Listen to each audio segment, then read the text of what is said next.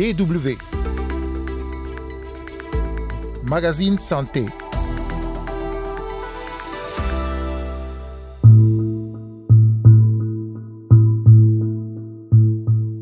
Je savais pas quoi faire. Je tenais tout le temps dans mon lit en train de pleurer. J'étais devenue même agressive. Je je voulais même pas parler aux gens, voir ni personne et ça m'a beaucoup affecté. Tristesse, pleurs, désespoir, isolement. Isolte raconte ainsi une période difficile de sa vie où elle a été victime de dépression. La dépression est une maladie psychique fréquente qui perturbe fortement la vie quotidienne. De nombreux facteurs psychologiques, biologiques et environnementaux sont en cause dans sa survenue. La dépression, on en parle avec le docteur Gilles Bacheux, psychiatre et psychothérapeute. Avec lui, nous verrons notamment les thérapies utilisées dans la prise en charge des personnes dépressives. Mais avant, on se rend en République démocratique du Congo pour des témoignages et explications. Carole Assignon micro, vous écoutez le magazine Santé. Bonjour à toutes et à tous.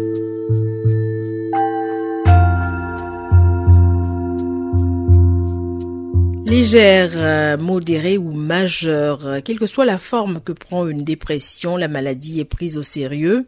Dans les cas les plus graves, la dépression peut conduire à un isolement, voire au suicide de la personne qui en souffre.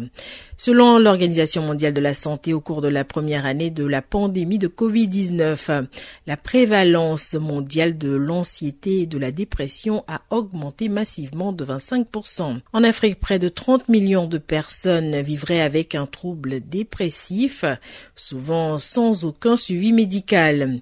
Parler de dépression sur le continent est souvent pris à la légère. Pour certains, il s'agit d'une maladie d'occidentaux. Pourtant, les témoignages de personnes ayant souffert de dépression ou qui sont toujours dépressives ne sont pas rares. Illustration République démocratique du Congo avec ce reportage de notre correspondant Zanemniti Zaidi. J'étais un jour déprimé, c'était quand J'étais en terminale de mes études universitaires. Iselte Moutima s'est retrouvée dans un état dépressif alors qu'elle était encore étudiante. Une période de sa vie marquée par la tristesse, la colère et une tendance à se replier sur elle-même. La situation financière était vraiment compliquée. Je ne savais pas quoi faire. Je tenais tout le temps dans mon lit en train de pleurer. J'étais devenue même agressive. Je je voulais même pas parler aux gens, voir ni personne et ça m'a beaucoup affecté. Généralement caractérisée par un trouble de l'humeur, la dépression est perçue presque de la même manière par différents gènes rencontrés à Goma dans l'est de la RDC mais chacun la définit en ses propres termes. La dépression, c'est quelque chose qui atteint une personne et qui peut toutefois déstabiliser sa manière d'être, toucher à son aspect physique, changer certains de ses comportements et même toucher à son mental. La dépression, en général, c'est connu comme un trouble mental caractérisé par un état dépressif persistant ou soit une perte d'intérêt pour tout type d'activité qui produit des effets néfastes sur la santé et la vie quotidienne. C'est une période difficile qui traverse une personne qui peut être réduit à des circonstances de la vie et qui affecte souvent le mental, les comportements. Selon les experts en psychologie, la dépression est un trouble psychologique qui affecte plus les femmes que les hommes. Gislain Bahati est médecin à l'hôpital provincial du Nord Kivu. C'est les troubles psychiatriques les plus fréquents. On a quand même 10 à 20% des risques au cours de sa vie de faire une dépression. Et c'est vraiment une maladie euh, qui touche beaucoup plus les femmes entre deux femmes pour un homme. Les facteurs psychosociaux qui influencent la santé mentale des femmes ne sont pas les mêmes que pour les hommes. Selon Dr Gislin, les événements critiques tels que la grossesse, un avortement, des discriminations et des violences rendent la dépression plus fréquente chez les femmes. Mais il rassure toutefois que cette maladie est évitable. C'est une maladie euh, évitable, effectivement, mais il y a beaucoup de problèmes et les problèmes fréquemment rencontrés sont la méconnaissance de la dépression et la stigmatisation de la santé mentale par la population. Néanmoins, une meilleure information sur la dépression, mener les activités de sensibilisation sur la santé mentale sont quand même les interventions de prévention primaires. Dans la plupart des cas, la dépression survient chez les personnes âgées de 20 à 40 ans. Zanem Netizaidi, pour la Deutsche Welle.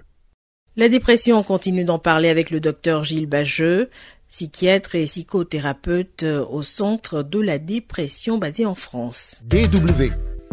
Bonjour, docteur Gilles Bacheux. Bonjour, madame. Avec vous, on va parler de la dépression hein, et de sa prise en charge. Pour commencer, comment vous définiriez la dépression? Ah bah déjà, la dépression, c'est une maladie. Si on dit dépression, on dit pas déprime, donc on dit, euh, on désigne une maladie, la maladie dépressive. Donc une maladie, ça se soigne. On identifie une sémiologie, c'est-à-dire le repérage des symptômes de la dépression. Ensuite, on associe en syndrome pour définir la maladie dépressive. La maladie se soigne comment? Elle se soigne par une prise en charge médicamenteuse, enfin de chimiothérapie, et euh, par euh, une psychothérapie. Nous, allons revenir tout à l'heure plus en détail hein, sur la prise en charge. Euh, en attendant, plusieurs raisons peuvent amener une personne à avoir le moral bas, mais à partir de quand est-ce qu'on peut considérer qu'une personne souffre de dépression? Dans quel état la personne doit être et depuis combien de temps? La dépression, donc, est un trouble de l'humeur qui est vraiment caractérisé par ce que l'on appelle une humeur triste, qui est régulière, constante et quotidienne.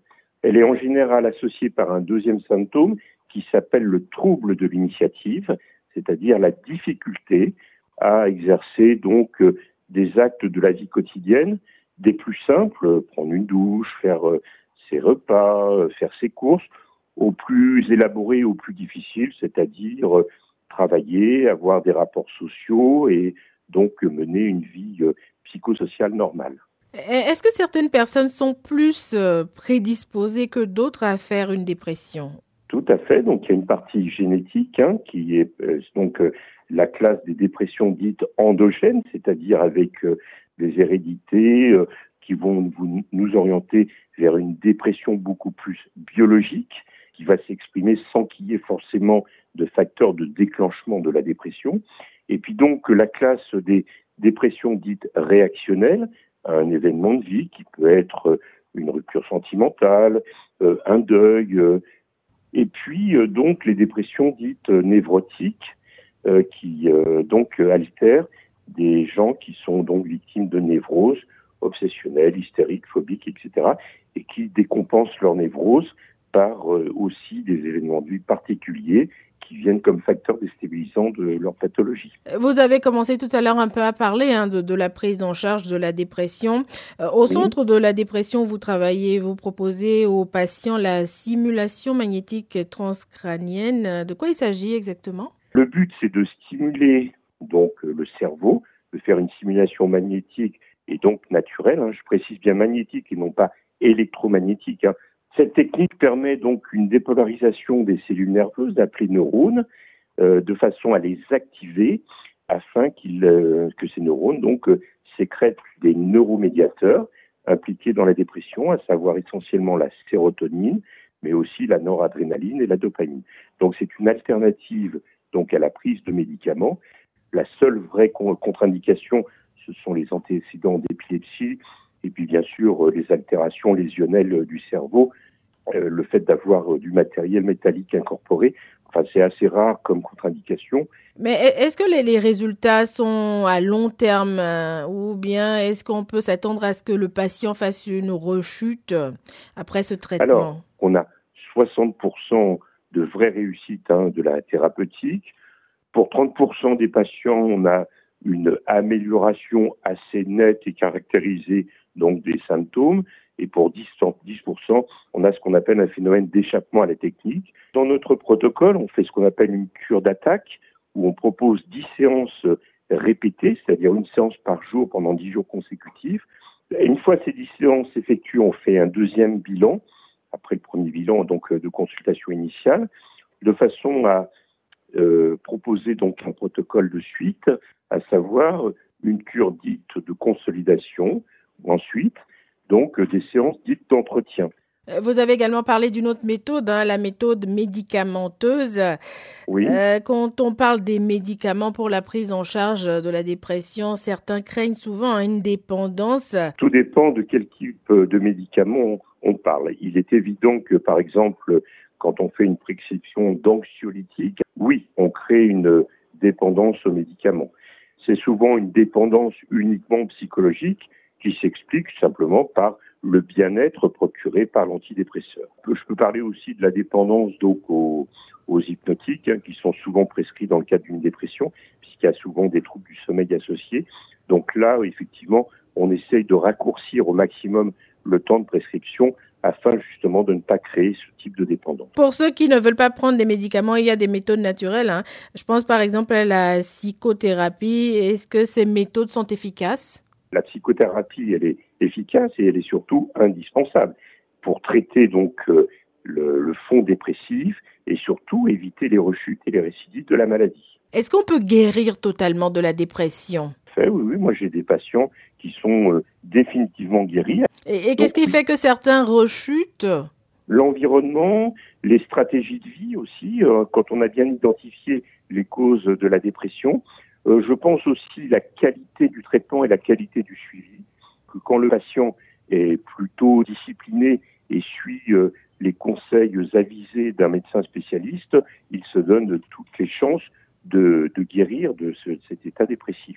Souvent en Afrique, on a l'habitude d'entendre euh, dire que les Africains ne sont pas dépressifs. Euh, qu'est-ce que vous en pensez? Les formes dépressives euh, en Afrique, enfin dans mon expérience, ont toujours donc des éléments très très forts au niveau des vécus intrafamiliaux qui sont quelquefois extrêmement secrets, non dits pendant des générations et des générations, et qui ressortent à l'occasion d'un événement euh, particulier de vie familiale, et que quelquefois de voir un médecin spécialisé, c'est-à-dire un médecin psychiatre qui reconnaît euh, la maladie, euh, peut durer des années et des années. donc il y a un enquistement de la maladie qui fait que l'accès donc à la thérapeutique est d'autant plus difficile. C'est avec ces explications du docteur Gilles Bacheux que prend fin ce numéro du magazine Santé. Merci pour l'écoute et rendez-vous sur notre site internet www.com français dans la rubrique podcast si vous souhaitez écouter ou réécouter ce magazine.